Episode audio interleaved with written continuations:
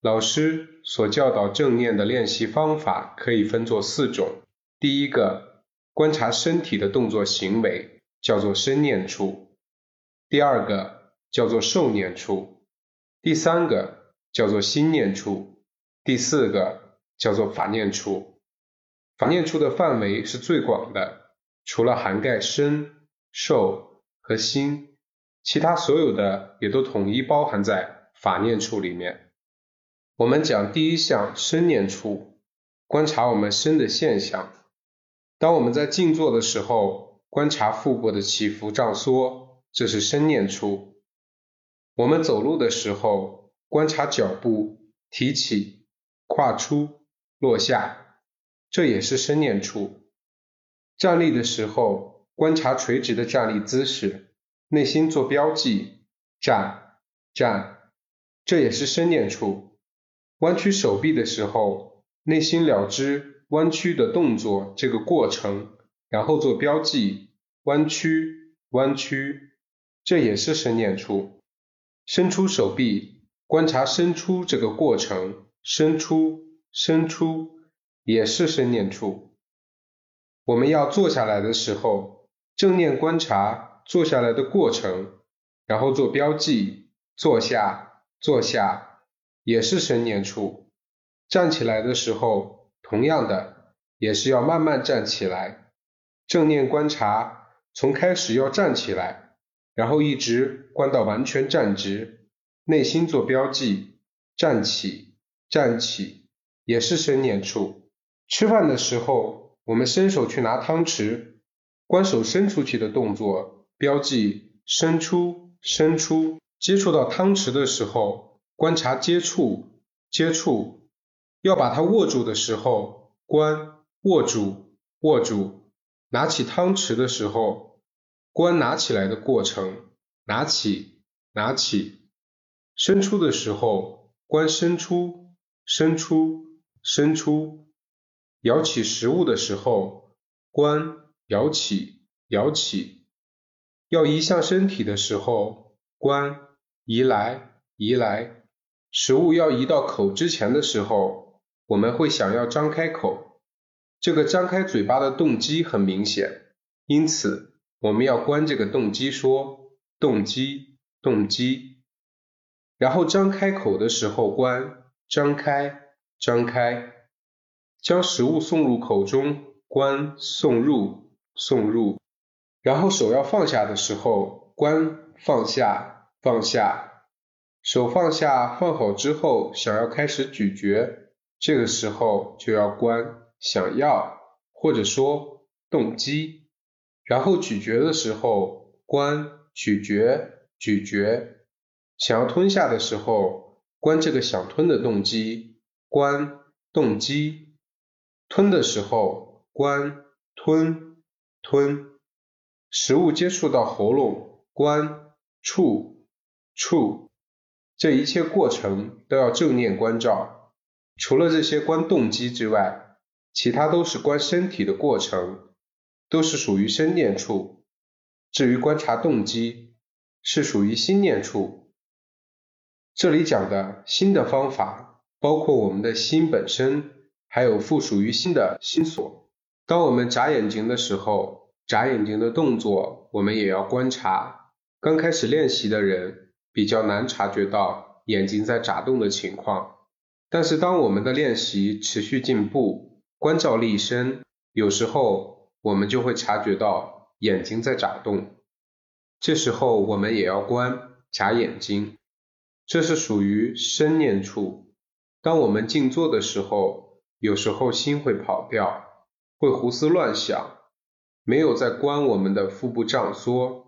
当我们的心。胡思乱想的时候，我们不应该执着于观腹部的起伏胀缩，我们应该观这个胡思乱想的心，观妄想妄想，或者说想想，直到妄想停止，才回到观腹部起伏。有时候我们的内心会浮现影像，当我们的内心在看见这些影像的时候，我们要观。看到，看到，或者说看，看，因为这一切身心现象都是苦里所收集的，都是我们必须要去了知的，所以一切身心现象发生的时候，都必须要了了分明的保持正念的观察它，不应该遗漏掉，一直观到这些新的现象消失，才回来观腹部胀缩。有时候你会开始分析自己的练习的结果，自己所用的练习方法，还有自己所学过的老师的法。这时候需要正念观察、分析、分析，直到这个分析的心停止，然后才回来观察腹部起伏。毗婆舍那练习法里，向智老师他的著作《正念之道》里面说。就是在身心现象发生的时候，用单纯的正念去了知它。我们必须要用的是单纯的正念。所以在毗婆舍那练习法里面，没有让我们去思维、去推理、去分析、去评论的余地，也没有成见的余地。因为如果你先存有某种成见，你的心就没有办法单纯正念的来了知。所以。就没有办法真正见到身心的真实本质，所以我们必须只用很纯粹、单纯的正念去了知当下发生的现象。同时，我们不应该反省、思考、练习的技巧或者经验。当我们反省的时候，我们观察并标记，反省、反省，一直到这种反省的现象停止。这些都是正念观察新的现象，是心念处。然后，当我们练习功夫继续进步到某一个程度，我们的心会非常安宁、平静，会有喜悦、快乐的现象。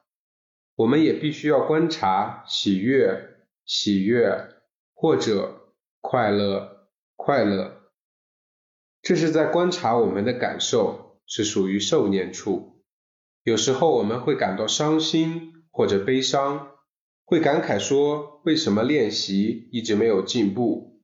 这时候要提起正念观察悲伤，悲伤，等到悲伤这种情绪消失，再回来观察腹部，这个也是属于受念处。当我们静坐了二三十分钟以上，身体某一个部位可能会觉得痛。或者酸，或者麻，或者僵硬，这些感受都必须要正念去关照，然后内心做标记说痛痛，或者酸酸，或者麻麻。我们做这样的标记，能够帮助我们的心更集中精力，更清晰的观察到我们所观察的对象。能够保持我们的心专注在那里。如果我们的心不做标记，心就很容易分散，不容易观察的清楚分明。所以说，这个标记对初学的人有很大的帮助，让我们的心能够专注不分散。当你观疼痛的时候，内心标记痛痛，观疼痛的最初四十秒或者一分钟。我们可能会觉得更痛，这个疼痛加深，但事实上这个痛并没有加深，并没有增强。我们之所以感觉到更痛的原因，是因为我们的心专注来观察痛，心的关照的力量锐利，所以更清楚的见到疼痛的情况。所以我们感觉好像它变得更痛，事实上。疼痛并没有加强，这时候我们必须要有忍耐的精神，练习才能进步。很有正念的，很有精神的来观察这个疼痛，直到疼痛缓和或者消失。疼痛缓和或者消失之后，如往常一样回到当下最明显的目标。如果腹部起伏移动最明显，就观察并标记。胀、缩、胀、缩，观察它时必须专注，很有精神。如果这个疼痛感觉一直还很强烈，我们觉得我们不能够再忍受，我们想换姿势，想换腿，但是我们不应该就马上换。如果你能静坐一个小时，在这一个小时内，你只能够换一次腿，就是换一次姿势，不能超过一次。然后你要换腿的时候，你有换腿的这个动机，你就要先观察这个动机，观察说想换，或者说动机。我们任何的行为之前都先有一个动机在那里。我们如果能够尽量观察到这个动机。一切行为之前的动机，这样我们的定力就能加深。然后你观察了想换腿的动机之后，开始换，换的每一个动作你都要慢慢的进行，你的手、脚、身体每一处移动都要很慢，然后都要很有正念的去观察，每一个动作都必须依照它。真实的移动过程去观它，所以必须要慢慢的做，直到换好姿势坐稳，继续观察腹部的胀与缩。有痛发生的时候，如果痛觉最明显，就应该观察痛觉。有时候我们在静坐的时候，有两个以上的目标同时发生，你必须选择其中一项来观。有时候。你会感觉到迷惘，不知道选择哪一项。事实上，要选择这个所观的对象并不难。我们的原则是要选择最明显的那个目标，因为我们心的特点是，它会自然的去注意最明显的目标。当你观察最明显的目标的时候，其他的目标会渐渐的模糊乃至消失。譬如说。当你观察腹部起伏胀缩的时候，这时候腹部的胀缩很清楚，但同时你感觉背部痒，同时腿又感觉到疼痛。这时你又听到一个很响的声音，这时候你要选择哪一项来观呢？假如说背部的痒比其他的三项更明显，这时候你必须来观。背部的痒，并标记痒痒痒，直到这个痒渐渐的消失。万一这个痒并没有减弱，继续觉得很痒，你想要去抓它，这是可以的。但是你必须保持正念，了知你想要抓的动机，观想要，或者说动机。然后手举起来的时候，要慢慢举起，然后关举起，举起，伸出的时候关伸出，伸出。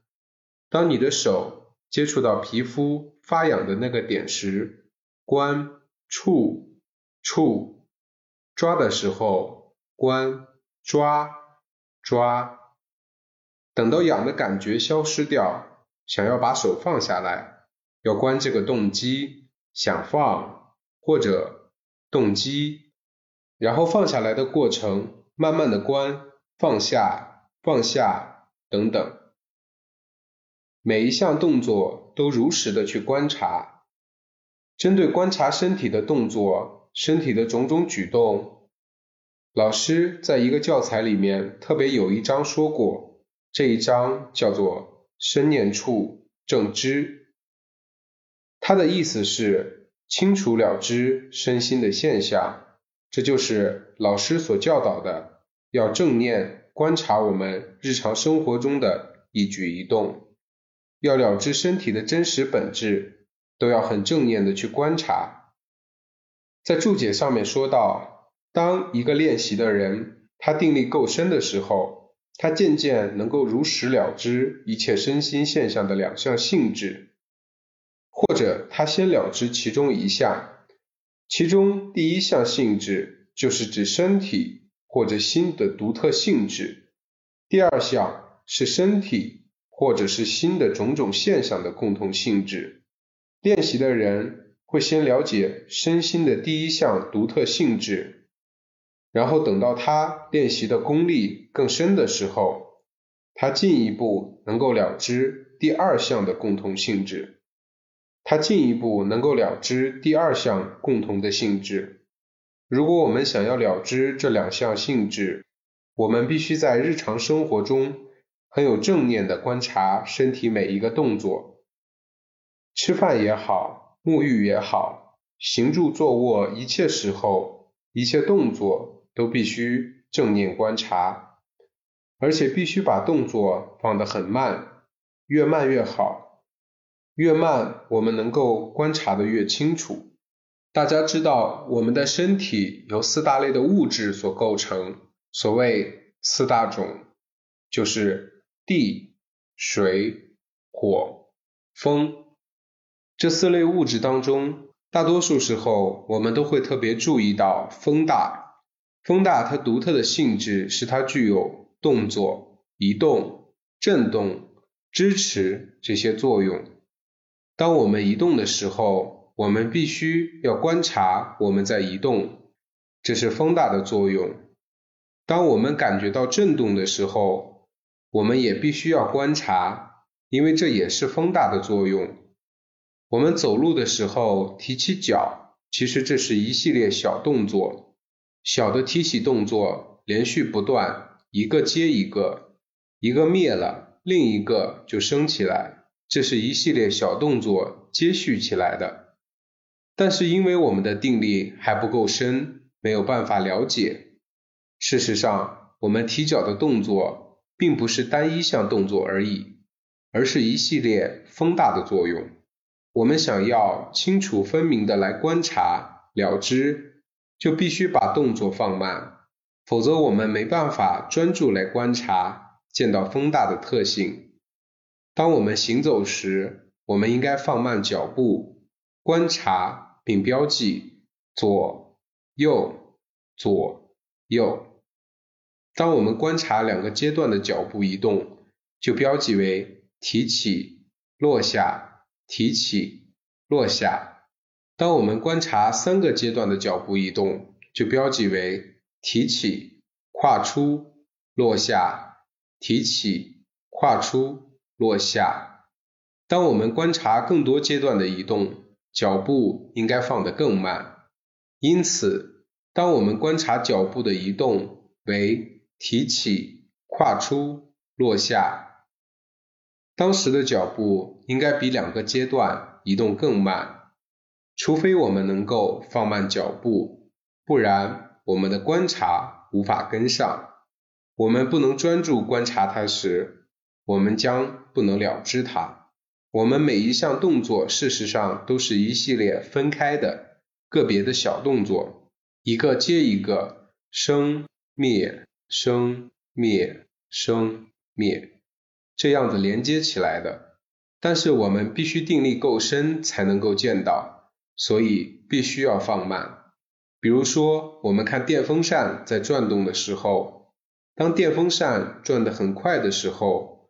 我们只看到一个圆盘，事实上，这个圆盘不是风扇的本质，因为它转动的很快，所以我们只看到它是一个圆盘。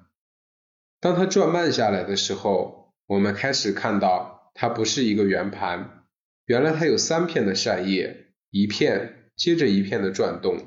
当它转的慢的时候，我们开始看到它的本质，事实上是三片的，不是圆盘。因此，我们任何动作都必须要慢，这样我们才能渐渐的观察深入，才能够见到它的真实本质。大家可能会问，我们了知了身心的真实本质之后，有什么利益呢？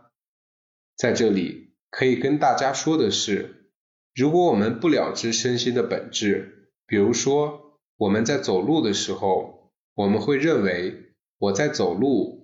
这是我的脚，我在抬起，我在抬脚，这里面都有一个我的执着。但是，当我们了知了风大的独特性质，这个抬脚的本质的时候，我们发现它是一系列分开的小动作，一系列小小的抬起动作，一个接一个不断生灭。发现这样一个自然现象的时候，我们就不再认为这些动作是一个自我、人、众生，因为它是一系列生灭的现象，不断的生了又灭，灭了又生，生了又灭。这个时候，我们就会去掉人、我、众生的错误理解。祝愿大家能尽最大的努力，达到练习的目标，达到苦的熄灭涅槃。